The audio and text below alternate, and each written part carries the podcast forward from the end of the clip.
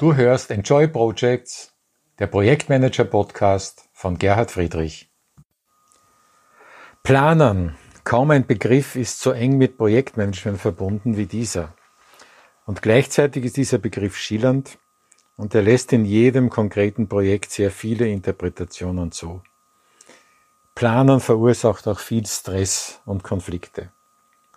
Ich führe das darauf zurück, dass es einfach ein letzten Endes nie wirklich erfüllbarer Anspruch ist, der im Zusammenhang mit Planung gestellt wird.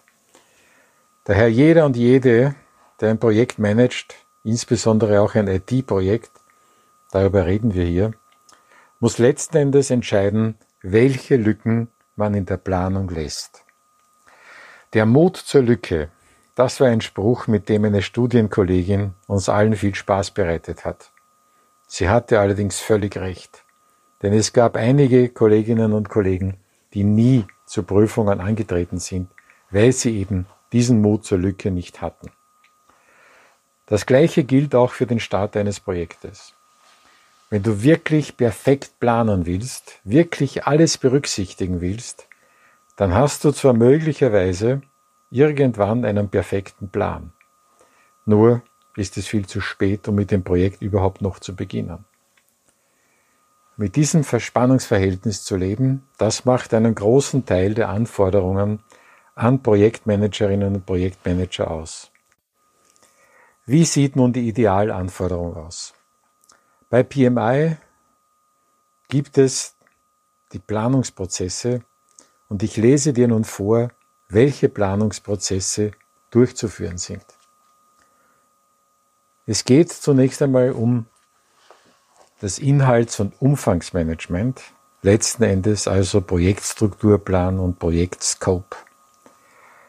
Nummer eins. Nummer zwei, Terminplanung. Ende ist ein Terminplan mit Vorgangsfolgen, Vorgangsdauern.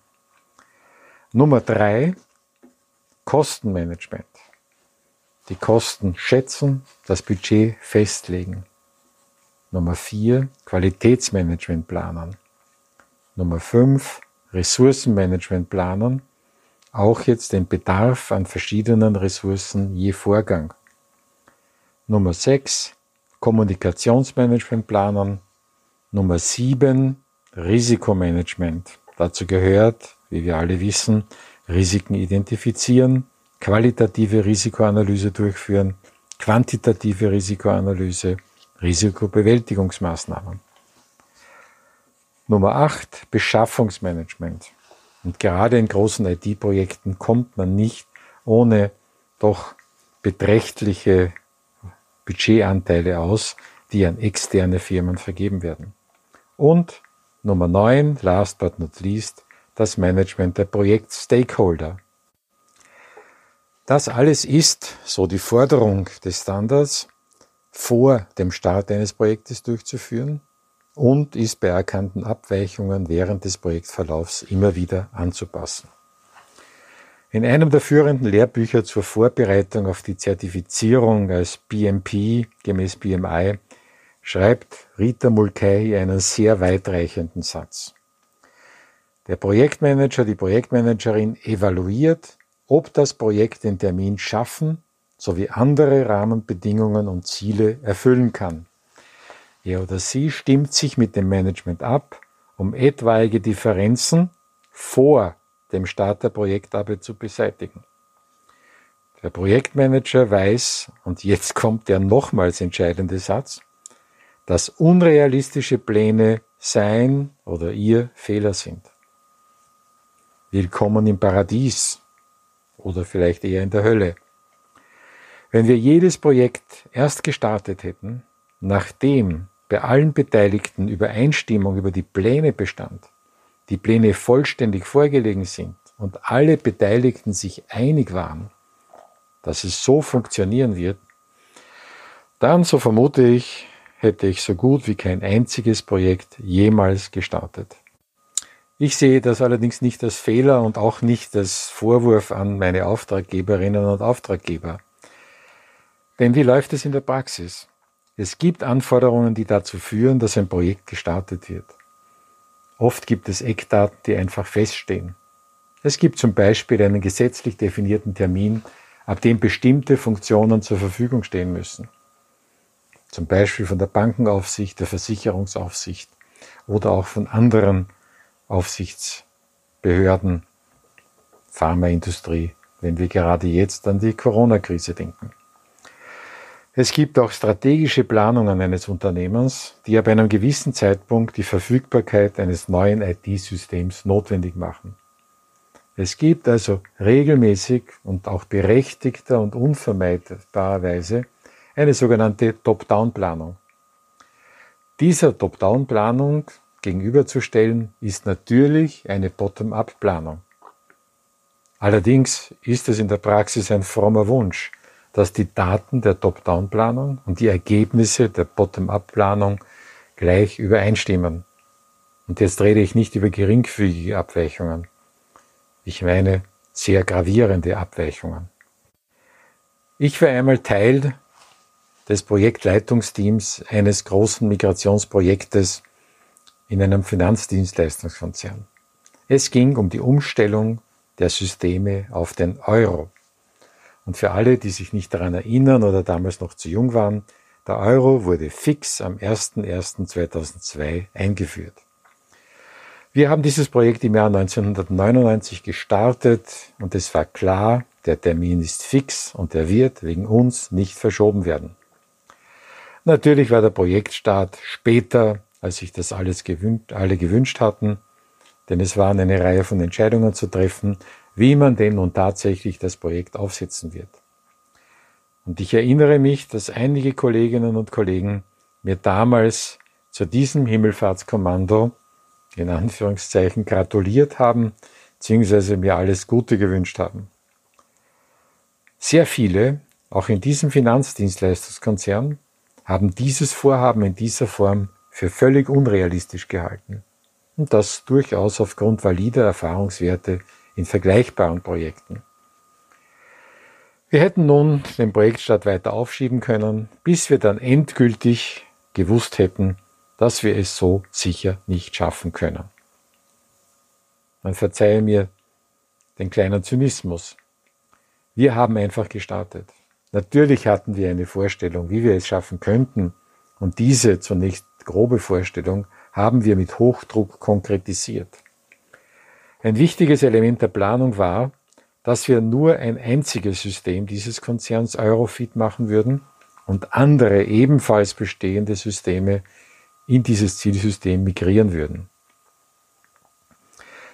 Denn es war klar, wenn wir alle Systeme des Konzerns parallel in ein zum Beispiel neues, modernes System migriert hätten, dann wäre das nicht gegangen. Wir hätten zu viele Ressourcen, sowohl in der IT, aber nicht zuletzt auch in den Anwenderbereichen beansprucht.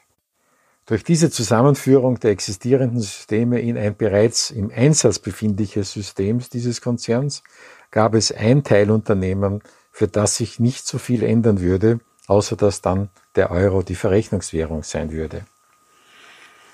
Aber nach Einschätzung des Projektleitungsteams war das noch nicht ausreichend, um das Ziel mit hinreichender Sicherheit realistisch zu machen. Der entscheidende Ansatz, den wir dann wählten, war es, eine Business Rule Engine einzusetzen. Diese ermöglichte es, dass man die Implementierung der Produktlogik, also der Prüfungen und Berechnungen der Produkte parallel zu den anderen Projektarbeiten durchführen konnte und dass man auch parallel diese Businesslogik auf ihre Richtigkeit testen konnte. Dadurch haben wir parallelisiert einerseits die Anpassung des Systems einer Teilgesellschaft an die Prozesse der anderen Gesellschaft, deren Altsystem abgelöst wurde. Und andererseits haben wir parallel dazu mit den Fachbereichen die Produktdefinitionen in dieser Business Rule Engine implementiert und das am Ende mit dem migrierten System zusammengehängt. Durch diese Parallelisierung ist es tatsächlich gelungen, zum fixen und bekanntlich nicht verschiebbaren Termin die gesamte Migration erfolgreich und auch mit hoher Qualität abzuschließen. War es nun die Voraussetzung für dieses Projekt, dass alle überzeugt waren, dass es so funktionieren würde? Nein, diese Voraussetzung konnten wir nicht erfüllen. Aber es genügte uns, dass das Top-Management, unsere Auftraggeber, das Projektleitungsteam davon überzeugt waren, dass es so zu schaffen sei und alle auch den Willen hatten, es auf jeden Fall so zu schaffen. Es gab auf dem Weg dorthin natürlich viele Überraschungen. Helmut von Moltke, der große Militärstratege, hat einmal gesagt, kein Plan übersteht die erste Feindberührung. Diesen Spruch haben wir hier mehrfach in seiner Praxisgültigkeit erfahren können. Natürlich gab es in jeder Phase eine aktualisierte Planung, eine Abschätzung der Kosten und der Details der Abwicklung. Das allerdings als rollierende Planung, nicht als vollständigen Plan zu Beginn. Du fragst jetzt wahrscheinlich, hatten wir ein standardisiertes Vorgehensmodell? Wurde das nach einem agilen Paradigma abgewickelt? Also offen gestanden, zu dieser Zeit war das Stichwort agil zwar schon erfunden, denn das agile Manifest ist 2001 veröffentlicht worden. Wir waren Ende 2001 mit unserem Projekt fertig. Aber ehrlich gesagt, wir haben vom agilen Manifest damals nichts gewusst. Aus unserer Sicht war es, wir haben es damals eine iterative Planung genannt, ein Begriff, den es ja auch heute noch gibt. Und der wesentliche Punkt war die Parallelisierung in der Migration, Entwicklung von User Interface, Prozesslogik, Datenübernahme aus dem Altsystem, das war der eine große Stream, und die funktionale Migration äh, der Businesslogik, der Produktlogik war der zweite große Stream. Ich merke nur an, dass das auch ein Thema der Architektur des Systems war. Das heißt, es geht nicht nur um Projektmanagement im engeren Sinne, es muss hier auch eine enge Vernetzung mit der technischen Planung und der Konzeption des Systems geben. Das ist ein Punkt, der mir sehr wichtig ist und den ich in einer anderen Podcast-Folge noch vertiefen werde. Aber bleiben wir nun bei der Planung. Was ist hier meine Botschaft? Wir haben sehr viel in Planung investiert. Allerdings war uns immer bewusst, dass unsere Planung zum Teil ein Training war zur Bewältigung dessen, was uns dann doch überraschen würde. So haben wir mehrfach Teams umstrukturiert, neu gebildet und auch das Staffing angepasst. Ganz entscheidend war auch, dass innerhalb des Projektleitungsteams eine hohe Übereinstimmung bestand. Es gab oft heftige Diskussionen, allerdings über Sachthemen. Es gab aber keine persönlichen Reibungspunkte. Ohne diese Voraussetzung hätte es sicher viel Zeitverlust gegeben durch taktische Spielchen, denn gerade angesichts eines so hohen Risikos ist natürlich die Versuchung gegeben, dass jemand versucht, sich persönlich abzusichern, um am Ende sagen zu können, ich habe ja gleich gesagt, dass das so nicht gehen wird, ich habe ja schon gewarnt etc. Alles das haben wir uns zum Glück erspart. Allerdings das Verlangen von Autoritäten wie Rita Mulcahy nach einem vollständigen und von allen akzeptierten Plan als Voraussetzung für den Start des Projektes, diese Voraussetzung haben wir nicht erfüllt. Übrigens ist das auch eine Voraussetzung, die im SAFE so formuliert wird. Und auch das halte ich für eine unrealistische Anforderung. Ich bin überzeugt davon, dass man bei wirklich anspruchsvollen Projekten immer mehr oder minder mit dieser Art des Vorgehens rechnen muss. Man muss das Risiko als Projektmanager, als Projektmanagerin einfach aushalten. Das ist ja genau das Spannende an diesem Beruf. Und ehrlich gesagt, es ist das eines der Projekte in meiner nun schon sehr langen beruflichen Karriere, auf das ich besonders stolz bin. Es ist ein Projekt, bei dem ich unglaublich viel gelernt habe für alle meine späteren Vorhaben. Ich habe vor allem eines gelernt, das Ziel erreicht man durch Gehen, nicht durch Stehen bleiben. Ich hoffe, es war für dich was Interessantes dabei. Freue mich, wenn du diesen Podcast abonnierst und dir auch andere Folgen anhörst. Auf bald, dein Gerhard Friedrich.